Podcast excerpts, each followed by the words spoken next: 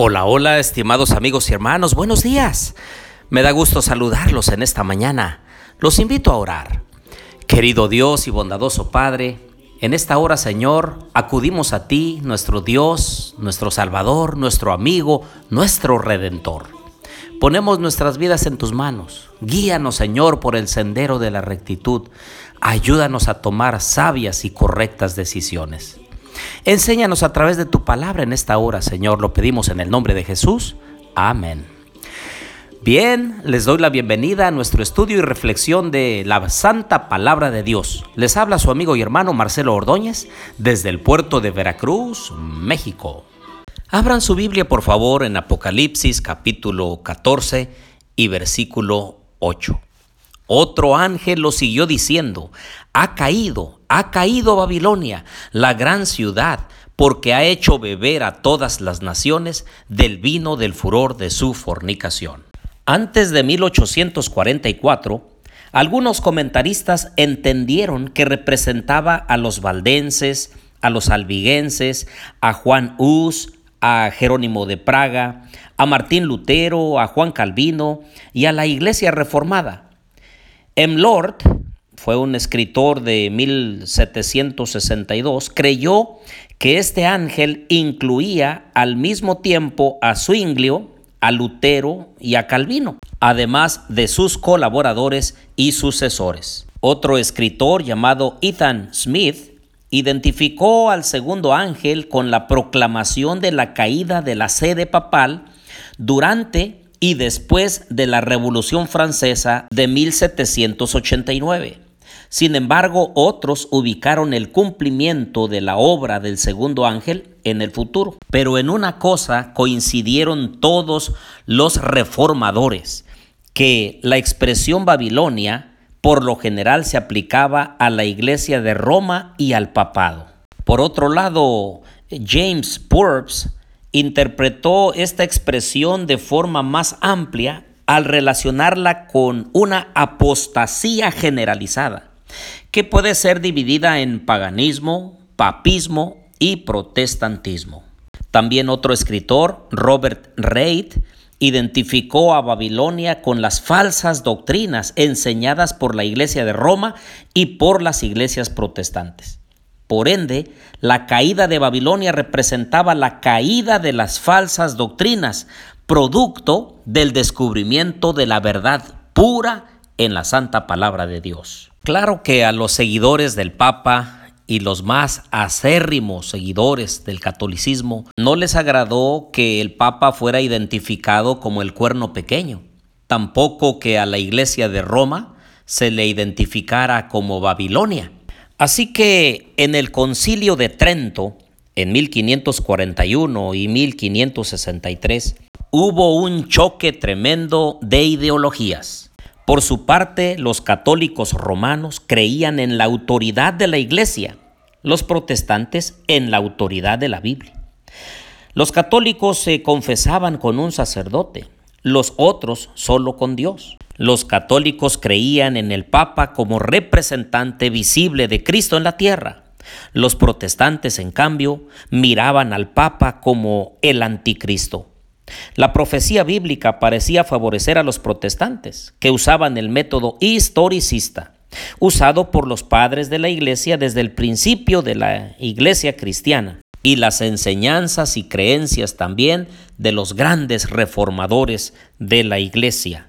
Y bueno, como ya lo hemos dicho en otras ocasiones, la reacción católica fue buscar un sistema diferente de interpretación bíblica que les quitara la carga de la profecía. En primer lugar se formó la Compañía de Jesús, o más bien llamados los jesuitas, por don Ignacio López de Loyola.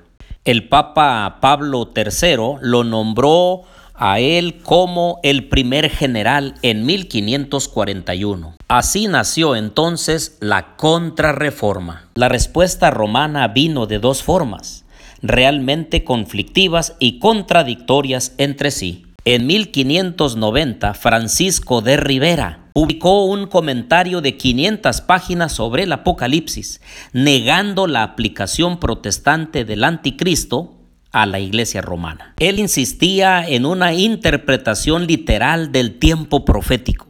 Discutía que el anticristo era una persona, no un sistema o dinastía. Por lo tanto, la profecía tenía que ver con los primeros siglos después de Cristo y tres años y medio después, en algún tiempo en el futuro. Entre los dos hay un paréntesis en el cual las profecías no tienen todavía nada que hacer. Obviamente el anticristo todavía no viene, porque el tiempo del fin no ha llegado. Fue así como nació la escuela futurista y hasta hoy no tan solo el catolicismo, sino muchas iglesias protestantes han adoptado este sistema de interpretación y muchos cristianos no saben que nació para contrarrestar la reforma de la iglesia. Por otro lado, Luis de Alcázar, un jesuita español, se dedicó a traer a la prominencia el método de interpretación preterista que busca mostrar que las profecías del anticristo se cumplieron antes que los papas gobernaran en Roma y por lo tanto no se aplicaban al papado. Esta escuela preterista explica el Apocalipsis desde la caída de Jerusalén en el año 70 de nuestra era o por la caída de Roma pagana en el año 410 después de Cristo. Este sistema no fue bien aceptado en su tiempo, su aceptación fue más tarde con el surgimiento del racionalismo y la crítica de la Biblia. Ahora, si recuerdan, dijimos que Guillermo Miller predicaba que en 1844 Jesús vendría a la tierra. Y cuando no llegó, cuando pasaron esos cristianos por el gran chasco, entonces el futurismo cogió auge después de ese gran fracaso de Miller y por desgracia en la actualidad el futurismo se encuentra arraigado entre los protestantes fundamentalistas. Ya la Iglesia Católica no usa más este método de interpretación. Así que si regresamos al método historicista, el método más apegado a la Biblia, el método que usaron los grandes reformadores y los padres cristianos de la Iglesia, diremos que el mensaje del segundo ángel comenzó en algún momento del año 1843, cuando por todas partes las iglesias comenzaron a caer en un estado de frialdad. Y se afirma durante ese periodo que las iglesias protestantes, de las que fueron expulsados antes de 1844 por haber abrazado el mensaje del segundo ángel, formaban parte de Babilonia. José Bates un predicador de la época, dijo que todo el cristianismo corrupto es parte de Babilonia, incluyendo a la iglesia papal.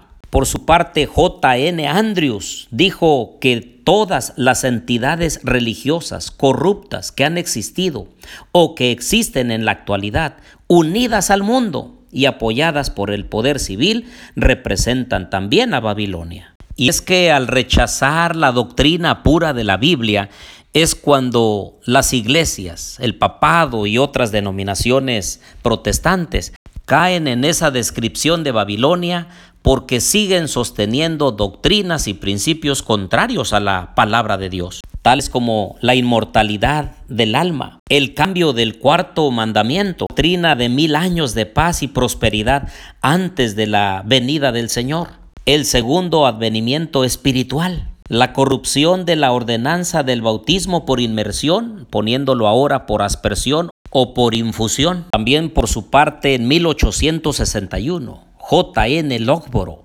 declaró que el vino mencionado en Apocalipsis representa las doctrinas no bíblicas de Babilonia y que se derivan de una mala interpretación de las escrituras. Por otro lado, Jaime White con respecto al llamamiento a salir de Babilonia, declaró que Dios aún tiene ministros y pueblo en Babilonia que se esfuerzan para llegar al cielo en medio de la oscuridad moral que la arropa a ella. El mismo autor añade que cuando la iglesia permanezca unida a la perfección en espíritu y en un mismo sentir, entonces podrá recibir a los miles que saldrán de Babilonia y del mundo, atraídos por el fuerte clamor. Por eso, queridos amigos y hermanos, necesitamos estar apercibidos, saber que las doctrinas y creencias que sostenemos son bíblicas y no que son una mera interpretación humana de lo que alguien quiere decir que la Biblia dijo. Así que vayamos a la fuente de vida, estudiemos la palabra de Dios todos los días. Por eso en esta hora te digo, que el Señor te bendiga y te guarde, haga resplandecer su rostro sobre ti y tenga de ti misericordia. El Señor alce a ti su rostro y ponga en ti paz.